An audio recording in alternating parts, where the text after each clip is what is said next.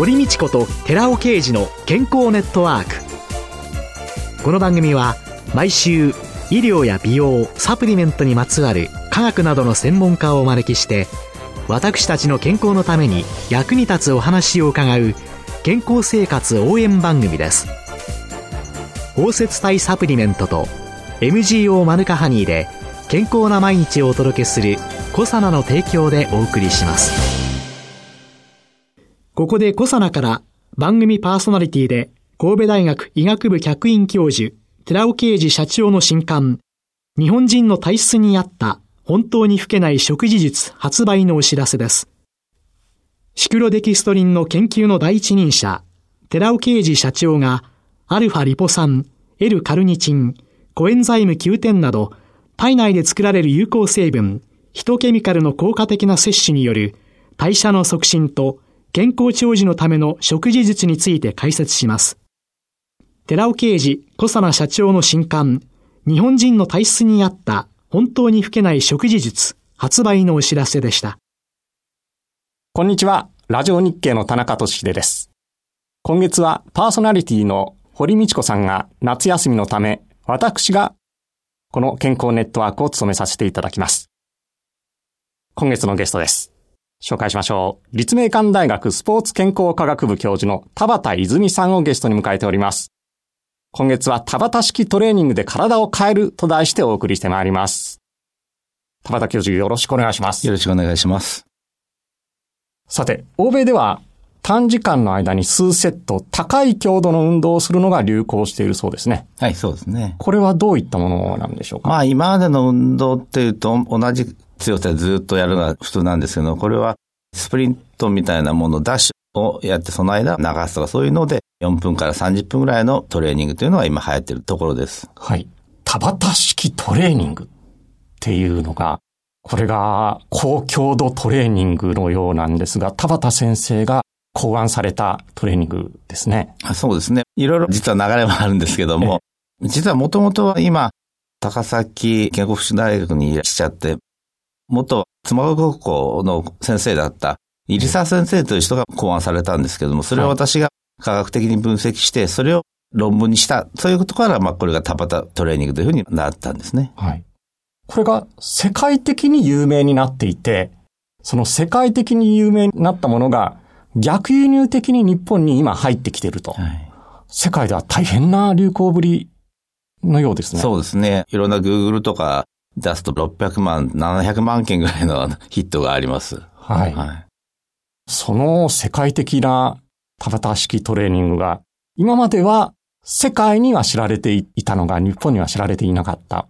これがだんだんと日本にも入ってきつつあるっていうところなんですかね。そうですね。はい。田畑式トレーニングが生まれたきっかけ、先ほど少し伺いましたが、はい、どういう形で強高度のトレーニングが生まれたんでしょうそうですね。もともと、吉沢先生というのは、スピードスケートのナショナルチームのコーチだった人なんですけども、スピードスケートの選手が強くなるように、非常に高い強度の運動をどんなトレーニングかということをいろいろ考えられてたんですけども、それを私がいろいろ分析して、いくつかあるトレーニングの中からこれが一番いいんだということを発見したということになります。スピードスケートのナショナルチーム用のトレーニングもともとはそうですね。はい。はい。それは、それは高強度ですよね。そうですよね。本当にもう、ぶっ倒れるぐらいなもんなんですけども。ええもともとはそうなんですけども、世界的に広がったっていうのは二つの流れがあって、今言ったような協力を高める、要するにもうオリンピックに行きたいような選手がやってるトレーニングと、もう一つは一般の人たちが自分の体を使ってやるような20秒運動して10秒休む、そういうのを8セットやる。そういうので、実は二つの潮流があります。はい。世界的に広がってるというのは、やっぱり一般の人たちに広がった方が、ある意味、注目を浴びますので、そちらの方が今、本当は大きいんじゃないかというふうに思います。後者の方の、はい、そうですね。20秒をワンセットで。10秒休む。それを8回繰り返す。それを8回繰り返す。そうです。はい。はい。それでもうヘトヘトになるぐらいに疲れてしまう。うね、はい。基本的にはヘトヘトになっていただきます。はい。ヘトヘトにならなきゃいけないぐらいの強度を与えるということですね。そういうことですね。はい。その話題の田畑式トレーニング、海外での取り上げられ方、大変なものだそうですが、どんな形ですか？そうですね。私たちが海外で行くことによると、アメリカだと20人に1人の方、つまりアメリカ国民の5%ぐらいは多分知ってらっしゃると思います。大変な確率ですよね。そうです。ええ、これは大変な確率ですね。20人に1人。ええ、あの、非常にまあ、そういうの有名ですね。はい。当然メディアなんかにも取り上げられて。そうですね。ですから、まあ私の同僚たちがアメリカに行ってテレビ見てたらタバタトレーニングやってたよって、そんな感じで最初の頃はすごいねって言ってきていました。はい。本当に世界で有名になってるっていう感じなんですね。で、ねはい、その田畑式トレーニング、田畑プロトコルと名付けられてるんですか、はい、プロトコルっていうのはこれ医学用語なんですけども、やり方って意味なんですね。ですから、ある意味その20秒運動して10秒休む。20秒運動して10秒休む。それがまあ言って8回のプロトコルなんですけども、先ほど言われたように、歩いて20秒やって10秒休んで、歩いて、これではですね、まあ私たちがその論文に出したような結果を得られないので、プロトコルだけじゃなくて、やはりトレーニングとして、非常にきついトレーニングだっていうのを示すために私たちはまたプロトコルというよりは、またまたトレーニングというふうに言っています。20秒やって10秒休む。だいたい100メートル全力疾走しますと、私ぐらいの年齢になると15秒ぐらいかかっちゃったりしますから、100メートルちょいを全力疾走するぐらいの強度。そして10秒休んで、それを8セットですか？そうですね。はい。それはきついですね。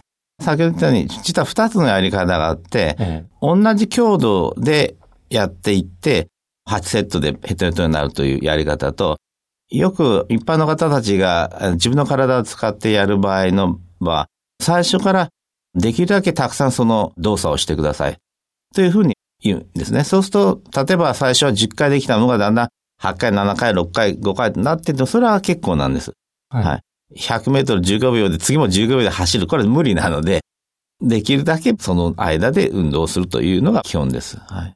できるようになるまで段階を踏んでいっても構わないもちろんもちろんそうです。全く無理なので、一般の人には。いきなり20秒やって10秒休んで、それを8回っていうのはさすがに私ども素人には無理っていうことで。でも、20秒頑張っていただくということが実は基本です。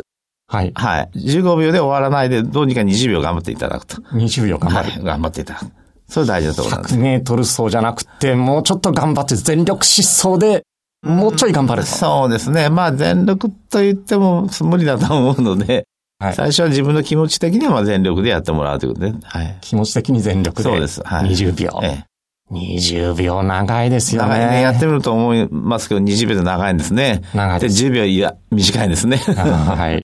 20秒の長さは大体体感できます。そうですね。それを運動するとなると、私のように運動に自信のない者にとっては、大変な 労力ですね。そうですね。そこをやっていただくというか、やりたいというか、やったというのが、この、まあ、田畑プロトコル、田畑トレーニングというか、世界中で流行っている理由の一つになっているのかもしれません。はい。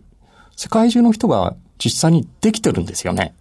そうですね。実は、私たちの論文を出したのは1996年と97年なんですけども、はい、それをいろんな方たちが孫引きして、ひ孫引きしてということで、皆さんいろんな田畑を実はやられてるんですね。はい。ですから、その辺は、今私が言ってるのは本当にいわゆる典型的なタバタプロトコル、タバタトレーニングなんですけども、はい、それを皆さんいろんなことでちょっとこう、修飾、modify しながらやられてるっていうのは多分現実だというふうに思います。だから皆さん自分たちのタバタトレーニングというのを持ってるんじゃないかと思っています。応用可能だと応用可能だですし、まあ、ぜひやってもらいたいなというふうに思っています。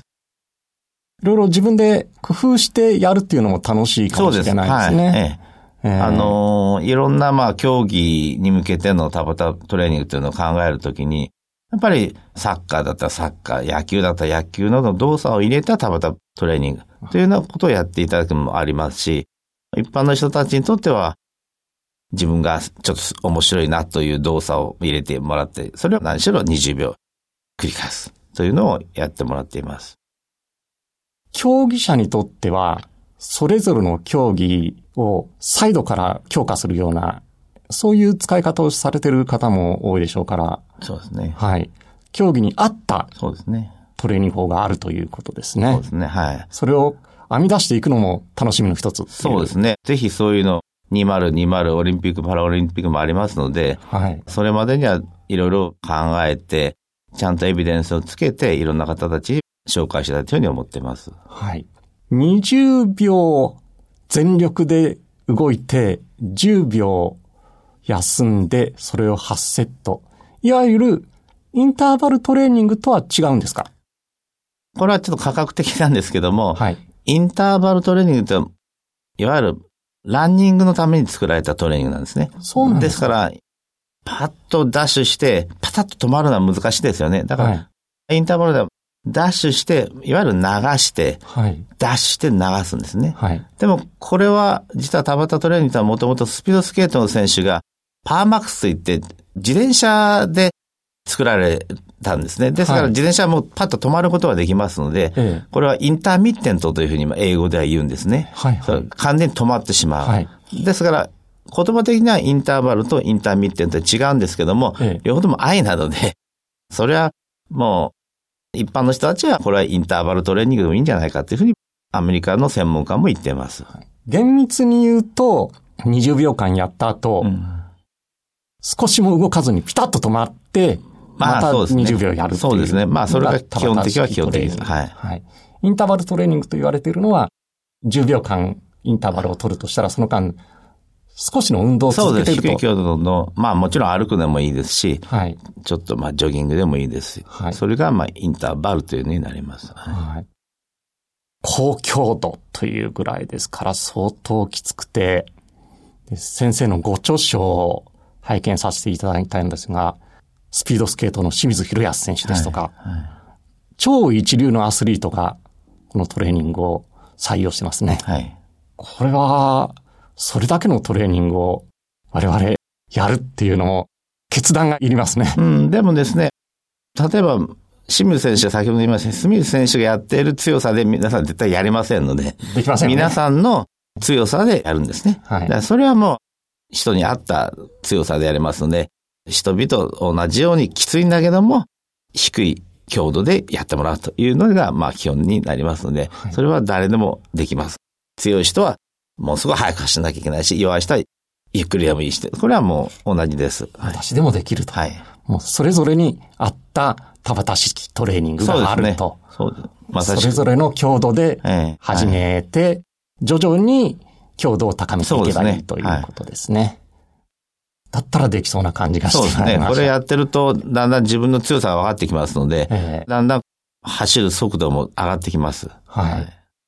で、20秒間の運動と10秒間の休息で8セットとなりますと、時間的には何分になるんですかね ?3 分50秒ですね。3分50秒。はい。はい、これだったら時間的にもそんなに取りませんよね。そうですね。えー、はい。もちろん、その前にしっかりしたウォーミングアップと、終わった後クールダウンを入れるので、結局は20分ぐらい、まあ25分ぐらいかかってしまうんですけども、えー、それにしても短いものになります。はい。でしかも、それでヘトヘトになってしまうわけですから、もう1日1回ぐらいしかできないもちろん、もう1回以上、2回以上する人はありません。はい。はい。じゃあ1日、ウォームアップ、クールダウンを含めて20分、30分でできると。そうですね。はい。忙しいビジネスマンでも。そうですね。できそうな感じですかね。はい、多くの方、ビジネスマンがやってるという話は聞いています。すで、にやられてると。はい。じゃあ、お話聞いていくのが、ますます楽しみになってまいりました。私にもできるということで。やるようになってください。はい。来週以降も伺ってまいりたいと思います。今週のゲストは、立命館大学スポーツ健康科学部教授の田畑泉さんでした。来週もよろしくお願いします。ありがとうございます。続いて、寺尾啓治の研究者コラムのコーナーです。お話は、小佐奈社長で神戸大学医学部客員教授の寺尾啓治さんです。こんにちは、寺尾啓治です。今週は、マヌカハニーはプロポリスを超えるというタイトルでお話しさせていただきます。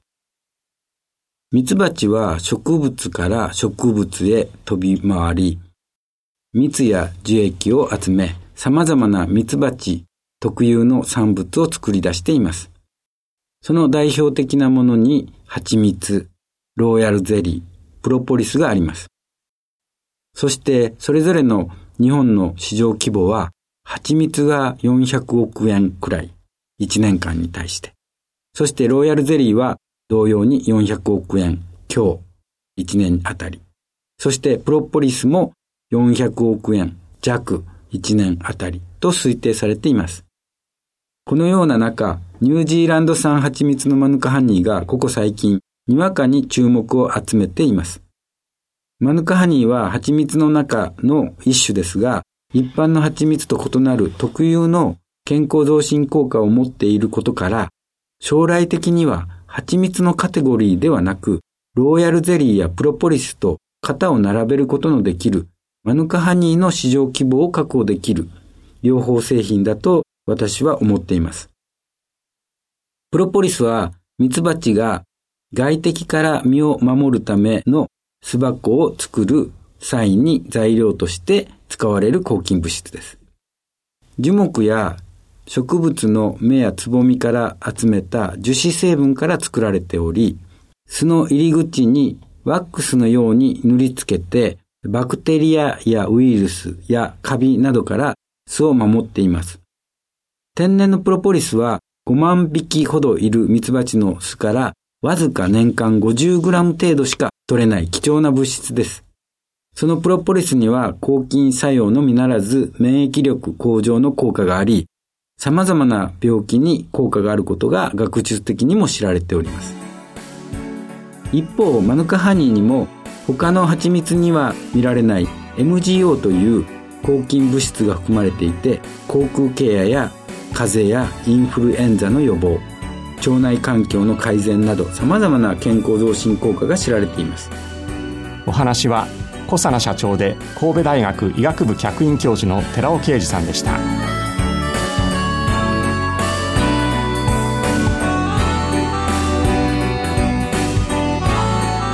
ここでコサナから番組お聞きの皆様へプレゼントのお知らせです。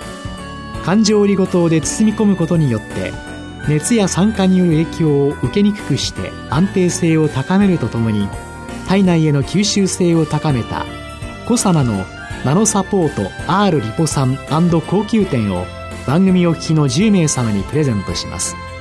プレゼントをご希望の方は番組サイトの応募フォームからお申し込みください。コサナのナノサポート R リポ酸高級店プレゼントのお知らせでした